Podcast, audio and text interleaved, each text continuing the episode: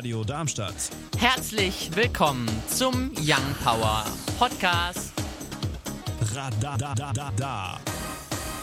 Und wir springen rein ins erste Thema für heute. Öl, Schokolade, Getränke und Riegel sind ja erstmal nichts Besonderes. Doch am Darmstädter Südbahnhof schon, denn da ist seit neuestem ein ganz besonderer Automat. Da steht ein Automat mit Cannabisblüten bestückten Inhalt. Teilweise sollen diese Produkte sogar richtige Can Cannabidol, kurz CBD, stecken. Doch nicht etwa, um sich zu berauschen, sondern für eine entzündungshemmende Wirkung. Aber damit es legal bleibt, dürfen nicht mehr als 0,2 Prozent der Pflanze Wirkstoff sein. Trotz des rasant wachsenden Nachfrage scheint es, als wäre der sogenannte Canamat der einzige Automat in Deutschland da in Bayern und Trier Automaten abgebaut wurden, da sie unter dem Vorwurf des Betäubungsmittelsgesetz erlaube, nur Produkte für wissenschaftliche oder gewerbliche Handlungen, darunter zählen für Kleidung oder Kosmetik, kaufen kann man an Heiligabend in Betrieb genommenen Automaten erst ab einem Alter von 18 Jahren, da der Automat einen Ausweis fordert. Doch für 30 bis 115 Euro ist das kein Schnäppchen. Weiß nicht, was man dazu sagen soll. Das ist ja schon so, dass es, Ja, ob also- man es jetzt unterstützt oder nicht, aber ich weiß nicht, ob es wirklich so, es ist ja, klingt ja mehr so dann für den medizinischen Zweck, beziehungsweise, also was soll es bezwecken überhaupt, wenn es diese Rauschwirkung Mhm. nicht hat? Ja, ähm, aber ich meine, da kann man ja jetzt ja quasi so einen klaren Trend erkennen. Ich meine, wenn man zum Beispiel hier in der Julius-Reiber-Straße hat auch ein, äh, vor im 2018, glaube ich, einen Laden aufgemacht und der hat mittlerweile irgendwie Filialen in drei anderen Städten oder sowas. Also das geht wirklich durch die Decke gerade. Also man merkt, da ist eine Nachfrage da. Die News jetzt ist es halb mit mir und Gaston. Russlands Regierung tritt überraschend zurück, kurz nachdem Putin neue Änderungen an der Verfassung vorgeschlagen hatte. Ein neuer Regierungschef wurde kurze Zeit später auch schon vorgeschlagen, der ehemalige Leiter der Steuerbehörde. Doch warum das alles? Laut vielen Expertinnen und Expertinnen gibt es das Gerücht, dass dies ein erster Schritt der Machtverschiebung sei. Das einzige Ziel von Putin und seinem Regime ist es, die Kontrolle lebenslang zu behalten, das ganze Land als sein persönliches Vermögen zu haben und seine Reichtümer für sich und seine Freunde zu beschlagnahmen, so der Oppositionsführer per Twitter. Putins Amtszeit läuft 2024 aus. Es wird spekuliert, dass dies der erste Schritt sei, Putin in ein neues Amt zu verschieben, das mehr Macht als der Präsident bekommt, damit er über 2024 hinaus regieren kann. Der konkrete Plan könnte dabei so aussehen wie im Jahr 2008. Dort schlüpfte Putin von der Präsidentenrolle in die Ministerpräsidentenrolle, um die Verfassung einzuhalten. Diese sieht vor, dass ein Präsident maximal acht Jahre am Stück regieren darf. Nach Putins erster Amtszeit wurde Medvedev gewählt. Er trat vier Jahre später nicht erneut zur Wahl an und wurde stattdessen unter Putin Ministerpräsident.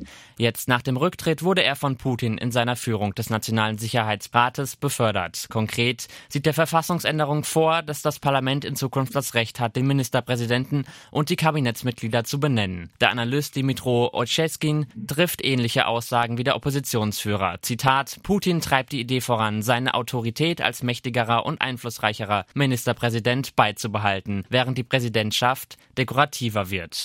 Nach dem seit Wochen bekannten Waldbrand in Australien regnet es nun endlich. Doch der Regen hat nicht nur positive Seiten. Er dämmt zwar einige Feuer ein und hilft so der Feuerwehr, doch er sorgte auch für einige Sturmfluten. Überschwemmungen, besonders im Osten, trennten viele Menschen von der Außenwelt ab. Wind soll auch noch dazu kommen. Besser wäre es, wenn es gleichmäßig in Australien regnen würde. Das aktuelle Problem, in einigen Gebieten regnet es zu viel und der abgebrannte Boden kann nicht mehr viel Wasser aufnehmen. In anderen Gebieten regnet es zu wenig. Am 22. Oktober 2009 kam sie zuerst raus, das wohl beliebteste Betriebssystem der Welt. Windows 7 ist diese Woche offiziell eingestellt worden.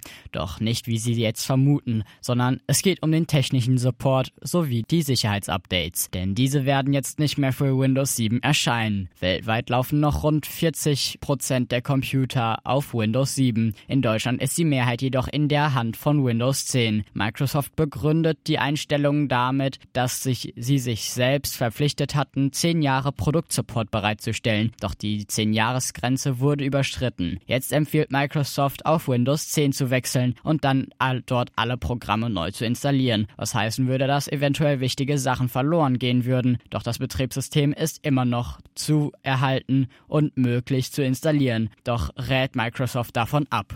Am Sonntag ein Mix aus Sonne und Wolken. Die Wolken können auch Regen mit sich bringen, das Ganze bei zwei bis sieben Grad. Die weiteren Aussichten am Montag weiterhin viele Wolken, es bleibt aber trocken. Teilweise kann es Nebel geben. Die Sonne lässt sich dann im Tagesverlauf blicken. Die Temperatur liegt auch am Montag bei zwei bis sieben Grad. Am Dienstag bleibt es dann trocken, es kann wieder zu Nebel kommen, sonst scheint meist die Sonne bei Temperaturen rund um den Gefrierpunkt. Am Mittwoch bleibt es weiterhin trocken, viel Sonne lässt sich blicken, teilweise kann es wieder zu Nebel kommen bei 0 bis 6 Grad.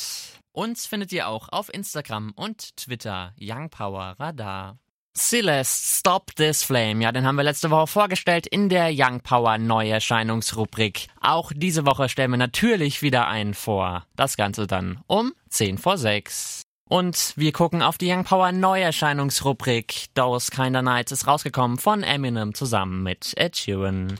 Und wir springen rein ins zweite Thema für heute. Laut vielen Umfragen sind sehr viele Menschen in Deutschland der Organspende positiv gegenüber gesinnt, doch trotzdem gibt es viel zu wenige Spenden. Das heißt konkret, dass ein Spender rund zehn Jahre auf ein bestimmtes Organ warten kann, obwohl ein Mensch im Schnitt drei Menschen versorgt, sind es nicht genug. Daher stellte sich auch der Bundestag in dieser Woche die Frage der Widerspruchslösung. Das bedeutet, dass jeden verstorbenen Menschen, der nicht zu Lebzeiten klar Nein zur Organspende gesagt hat, Organe entnommen werden. Ein Problem stellt da aber vielen noch dar. Und zwar, dass in Gesprächen und Informationsstellen und oder weiteres nicht gut genug informiert wird, denn es wird lediglich von Tod gesprochen, nicht von Hirntod. Daher fordern viele bessere Aufklärung und in, in der Hoffnung, dass eine größere Gruppe sich dann bereit erklären würde. Bundesgesundheitsminister Spahn möchte jedoch direkt zur Widerspruchslösung. Das ist ja ein sehr heikles Thema so. Wir haben gerade schon mal ganz kurz vor, vor dem Thema hier schon ein bisschen off-air geredet. Wie stehst du dazu? Bei mir ist so, ist so ein bisschen komisch, weil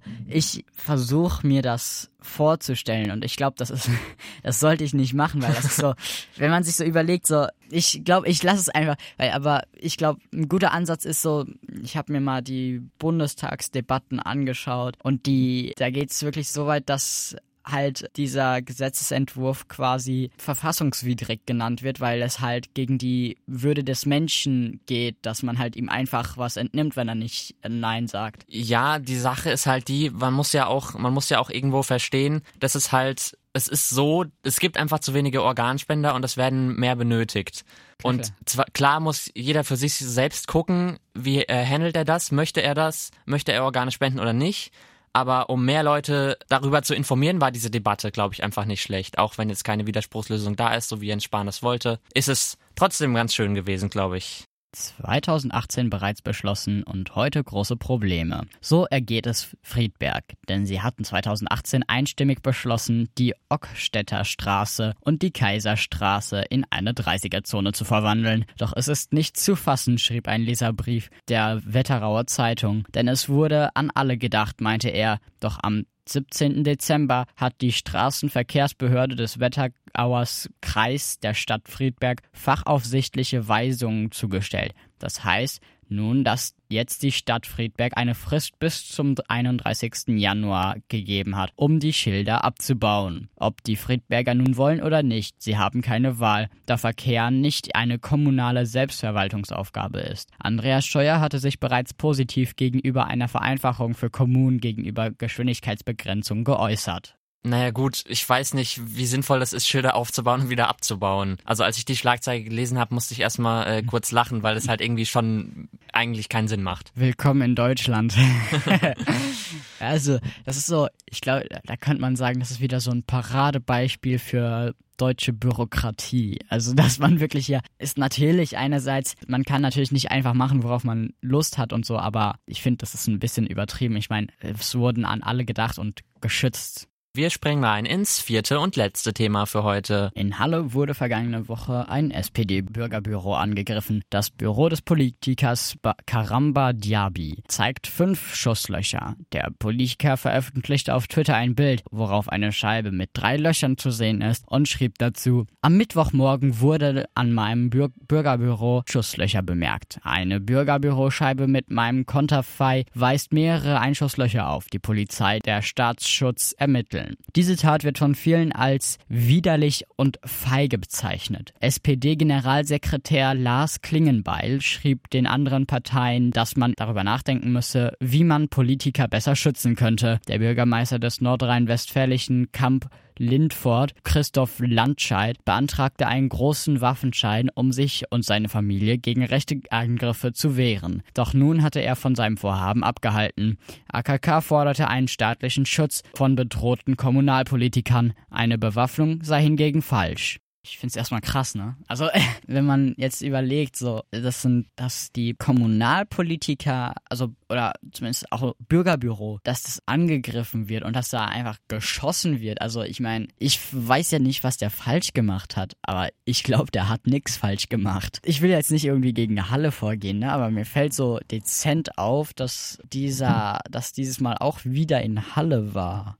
ja, was sagst du dazu? Naja, also, es ist halt, man muss wirklich, glaube ich, gucken, also was heißt, was, na klar ist es erstmal der richtige Schritt, auch die Leute zu schützen dann, aber man muss gucken, warum, warum kommt es, warum kommt dieser Aufsturm von diesen rechten Bewegungen, die jetzt auf einmal sehr gewalttätig werden. Wie kann man das unterbinden an sich einfach? Wo sollte man da ansetzen? Ich glaube, jedem, neben irgendwie halbgefährlichen Leuten oder Städten dann alle Politiker mit Leuten auszustatten, die sie beschützen, ist auch der falsche Weg, weil man sollte eher da anfangen, wo es herkommt, würde ich vorschlagen. Ja, da stimme ich dir zu und dann kann kann man ja auch sagen, hier, es wäre doch auch eine Möglichkeit zu sagen, hier, wir investieren mehr in Schulen. Dann würden wir durch Bildung aufklären. Ja, das wäre auch eine Möglichkeit. Wir gucken auf jeden Fall mal, was da gemacht wird und dann berichten wir natürlich wieder weiter. Mit den aktuellen Bundesliga-Ergebnissen Schalke 04 gegen Mönchengladbach 2 zu 0, Augsburg gegen den BVB 3 zu 5, Köln gegen Wolfsburg 3 zu 1, Hoffenheim gegen die Eintracht aus Frankfurt, die trennten sich 1 zu 2, Mainz gegen Freiburg ebenfalls 1 zu 2, Düsseldorf gegen Werder Bremen dann 0 zu 1, RB Leipzig gegen Union Berlin, die spielen heute ab 18.30 Uhr, morgen ab 15.30 Uhr dann Hertha BSC gegen den FC Bayern und morgen ab 18 Uhr Paderborn gegen Leverkusen. Maroon 5 und Memories, die belegen auch Platz 10 der Radiocharts. Und wir machen direkt weiter mit Platz 9 Post Malone und Circles. Auf der 8 dann Louis Capaldi, Before You Go. Auf der 7 Dance Monkey von Tones and I. Die 6 belegt Regard, Ride It. Auf der 5 dann Blinding Lights von Weekend. Auf der 4 Medusa mit Lose Control. Auf der 3 vorzufinden As Far As Feelings Go. Alle Farben zusammen mit Justin Chesso. Auf der 2 dann Nico Santos, Play With Fire. Und die 1 belegt Dua Lipa, Don't Start Now. Und das war's auch schon mit den zwei Stunden Young Power hier auf der 103,4 Megahertz oder im Web www.radiodarmstadt.de. Hier heute mit mir, dem Paul. Und mir, dem Gaston. Euch wie immer noch ein schönes Restwochenende und tschüssi! Radio Darmstadt. Das war der Young Power Podcast. Radadadada. Wenn ihr mehr von Young Power hören wollt, dann könnt ihr gerne unsere Sendung immer samstags von 17 bis 19 Uhr auf der 103,4 MHz oder im Web www.radiodarmstadt.de auschecken.